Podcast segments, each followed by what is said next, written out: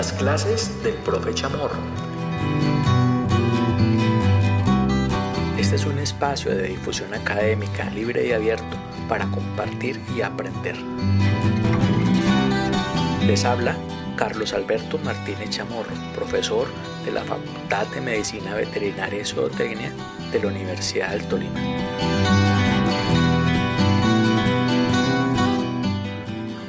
Hoy hablaremos sobre medicina de animales libres.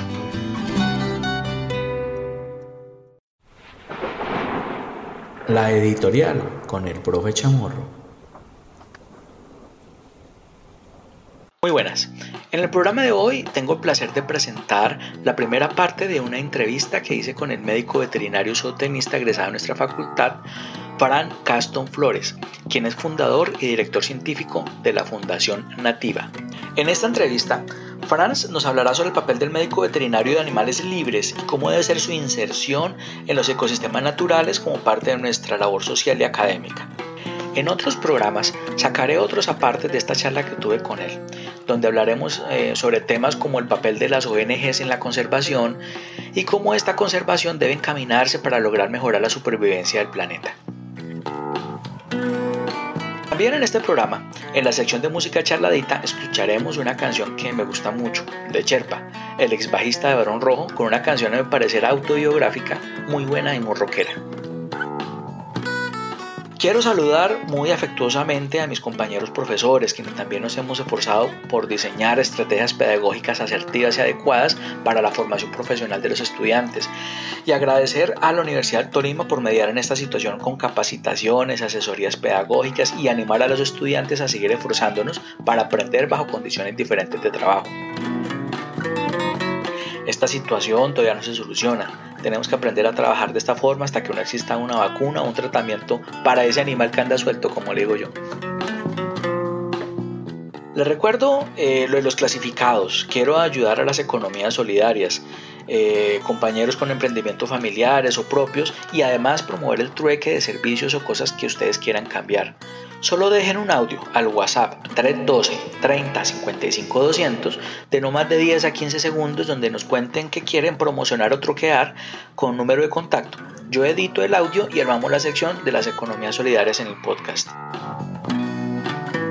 Eh, sé que el distanciamiento social es complicado, pero acostumbrémonos a hacer cosas que antes no hacíamos y que son buenas también. Por ejemplo, desde este podcast los invito a escuchar radio de calidad. En la señal abierta hay varias opciones, como las radios universitarias y las de la RTBC, por ejemplo. Por internet también encontrarán muchísimas más.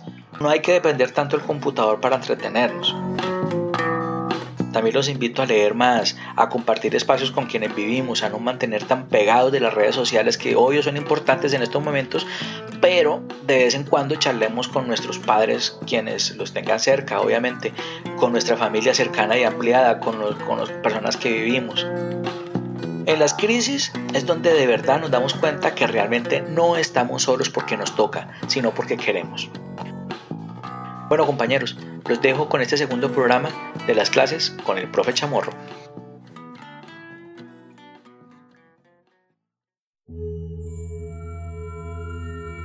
El tema del día.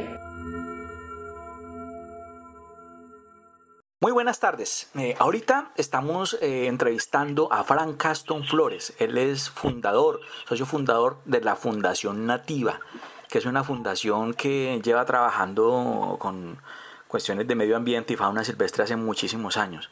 Él es egresado de la Facultad de Medicina Veterinaria y Zootecnia, fue compañero de estudios también, y quiero que nos cuente su experiencia en el tema de la medicina de animales libres. ¿Cierto? Entonces, buenas tardes, Frank, ¿cómo está? Buenas tardes, colega. Eh, muy agradecido de la invitación para compartir algunas palabras con, con la facultad, con su gente y, bueno, muy contento de, de la invitación. Y sí, empezar por decir que era inevitable ignorar ese, ese universo de animales silvestres que habitan nuestro país y mucho más ahí en la cordillera central. Entonces, eh, a partir de esa presencia tan evidente, orienté toda la formación que la facultad me, me ofreció y la orienté hacia ese, hacia ese grupo de animales. Y todo se consolidó una vez pude ser parte de, la primera captura e instalación de telemetría de una danta de páramo en el Parque de los Nevados. ¿Eso fue qué año? Más o menos en el año 2000. 2000, sí. Pero usted ya lleva molestando con fauna desde el 90 y piola, ¿no? 93, habíamos hablado antes, ¿no? Bueno, yo llegué a la Universidad de Tolima y existía la Fundación APA, Asociación Protectora de Animales Silvestres. Sí, con Gloria Beltrán, me acuerdo. Fue como el, el nicho que me permitió de una manera muy interesante empezar a abordar esa temática, en especial con las migraciones de, las águilas cuaresmeras, de los búteos Swanson y Tartíteros, que, que cada año pasan por, por juntas, que tienen una, una, estación de, descanso, y entonces eh, eh, es una tragedia porque la gente pensaba que estos animales eh, iban a, depredar estas eh, producciones piscícolas y después nos enteramos que estas aves no comen en todos sus trayectos de norte a sur y de sur a norte. Yo quiero aquí eh, me acuerdo de una anécdota porque una colega muy importante, Marcela Ujar de Argentina, ella fue la que me dijo, esos animales no comen en, en la travesía, yo no lo puedo creer. Y en efecto, porque cuando yo fui a conocer ese dormidero en punta, uno puede imaginar unos árboles plenos de estas aves, porque en la noche ellas, ellas descansan en vista de que son planeadoras y utilizan las corrientes térmicas que solo salen de día. Sí, sí. Y entonces ellas hacen esa estación y al siguiente,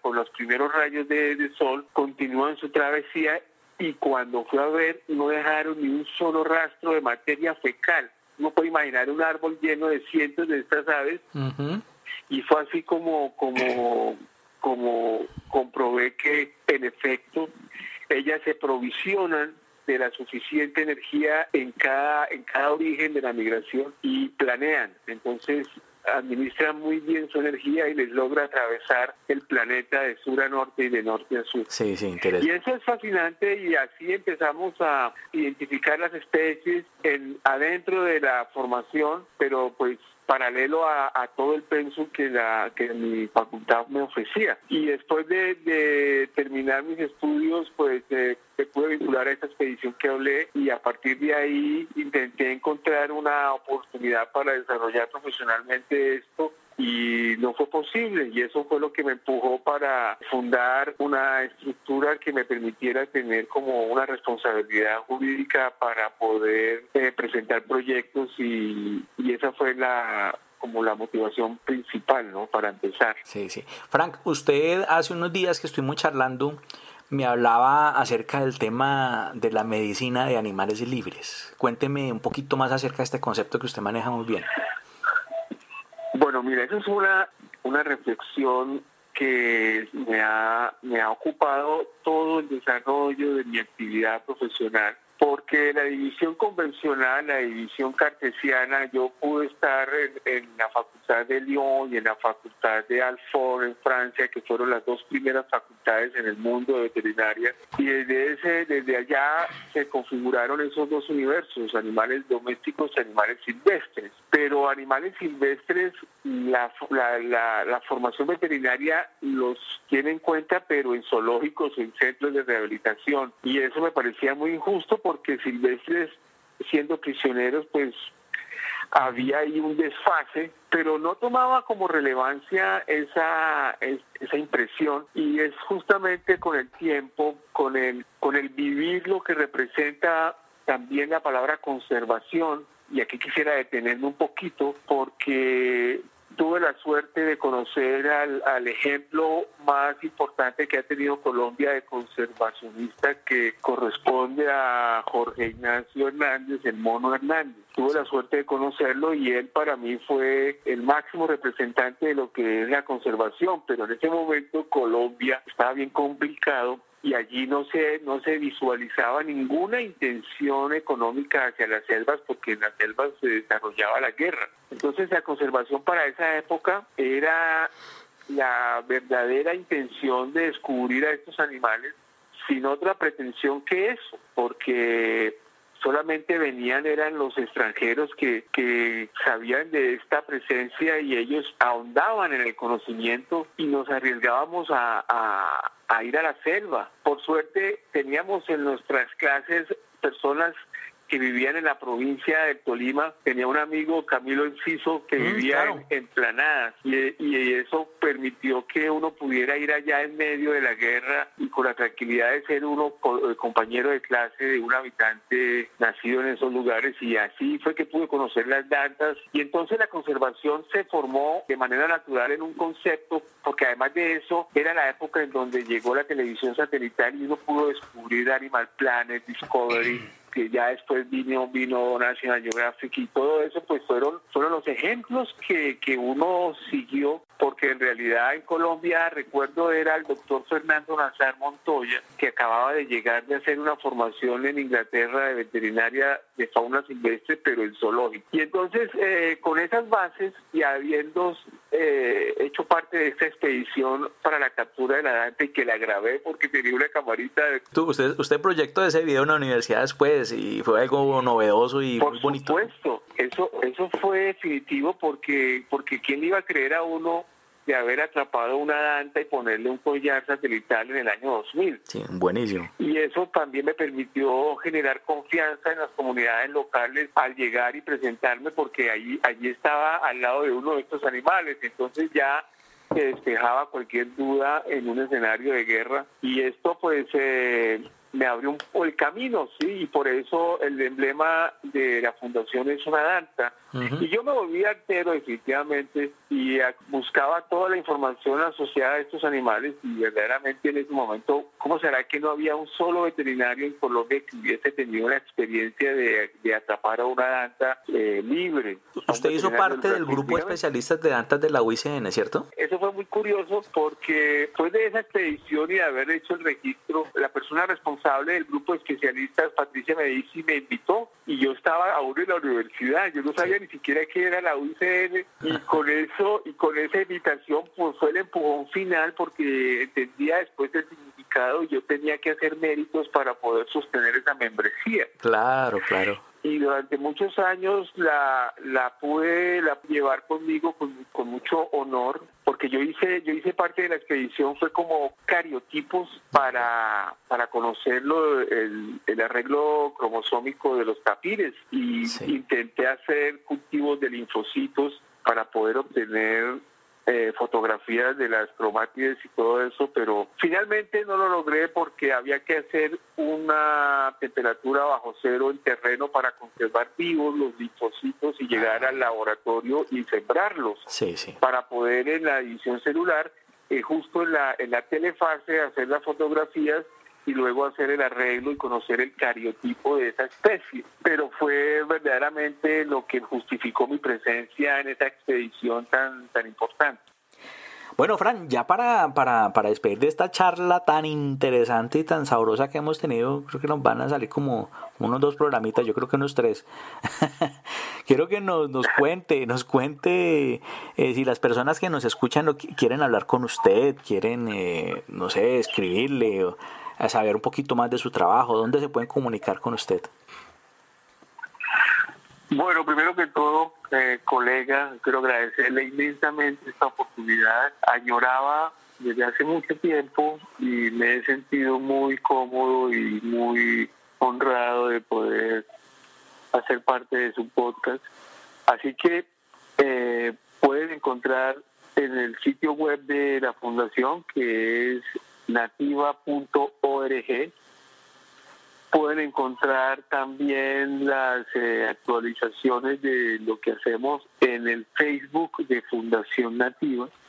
Y para los que quieran directamente cualquier inquietud conmigo, pues yo solamente tengo Facebook. Entonces, en mi nombre, Franz Castro Flores, esa es mi, red social. Franz con Z, ¿no? Y Caston con K. Sí, con, Sí, creo que es transk.flores. Así aparezco en Facebook.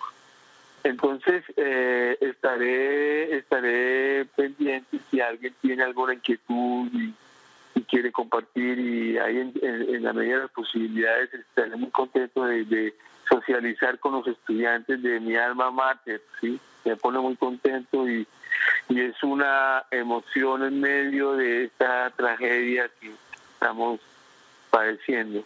Así que de nuevo muy agradecido y a la orden siempre. Oiga, Fran, muchísimas gracias. Usted, como siempre, muy amable con, con nosotros. Eh, de verdad, hermano, le deseo lo mejor también. Cuídese mucho y seamos felices, ¿vale?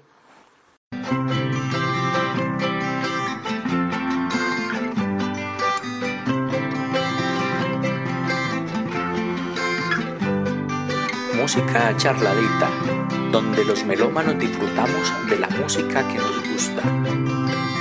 Música para disfrutar, para aprender y para compartir. Muy buenas.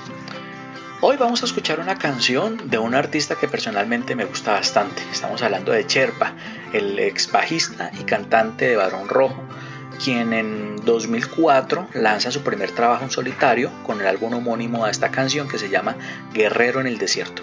En este álbum se separa Cherpa de los hermanos de Castro y se une a su amigo el baterista Hermes Calabria, quien también es ex Barón Rojo, provocando un cisma en la banda que no muchos acogieron de muy buena manera, pero a mi parecer fue una decisión muy inteligente debido a la forma de ver la música de los hermanos de Castro, dueños de la razón social de Barón Rojo.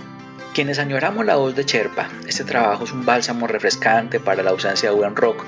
La canción trata de las enseñanzas de un chamán a alguien que ha perdido su camino. Es una letra llena de aforismos al libro de Carlos Castaneda, Las enseñanzas de Don Juan, y rescata una serie de elementos rítmicos y melódicos típicos del heavy metal español. Es una canción interesante, sabrosa para escuchar, llena de matices sonoros que a los más nostálgicos de los sonidos de la vieja guardia eh, les va a gustar. Les dejo con esta muy buena canción, por favor escúchela, disfrútela y compártanla.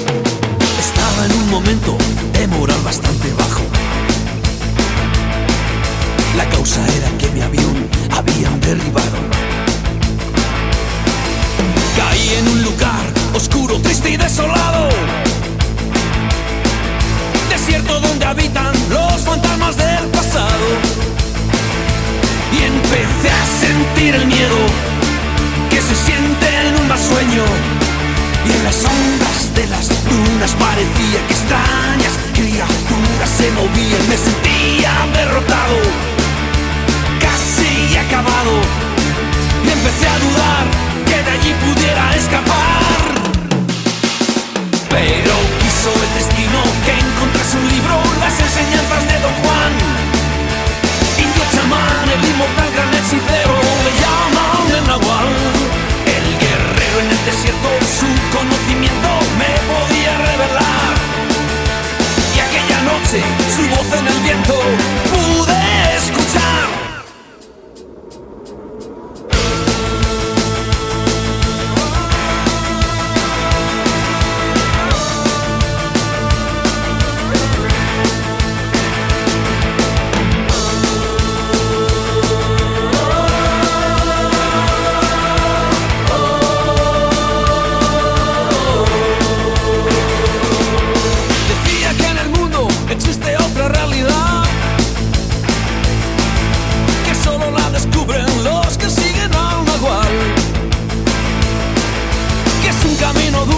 disciplina y soledad.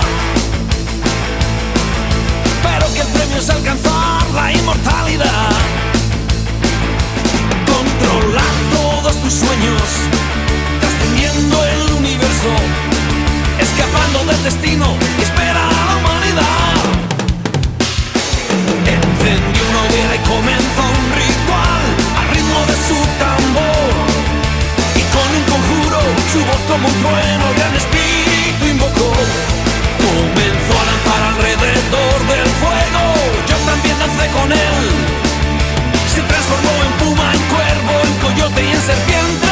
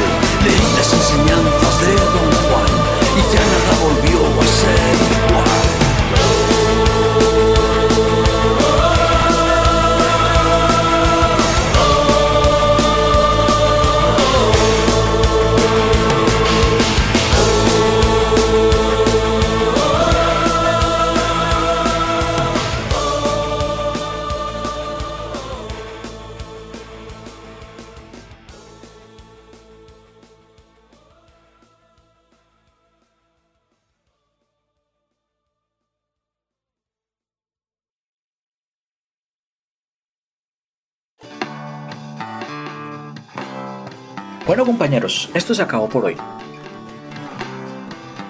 Por favor escríbame sus comentarios al WhatsApp 312 30 55 200 o al correo electrónico camartin.ut.edu.co. Cuénteme qué temas quisiera que profundizáramos. Procuraré buscar al invitado idóneo para conversar. Les recuerdo que este es un producto académico hecho con software libre. La música incidental es original y es libre de licencias. Este es un producto académico hecho especialmente para mis estudiantes de los cursos de fauna silvestre regional y de medicina de la conservación a mi cargo en la Facultad de Medicina Veterinaria y Zootecnia de la Universidad del Tolima y para la comunidad que quiera conocer un poco sobre estos temas. Mi nombre es Carlos Alberto Martínez Chamorro. Esto fue Las clases con el profe Chavo. Cuídense mucho, nos vemos luego.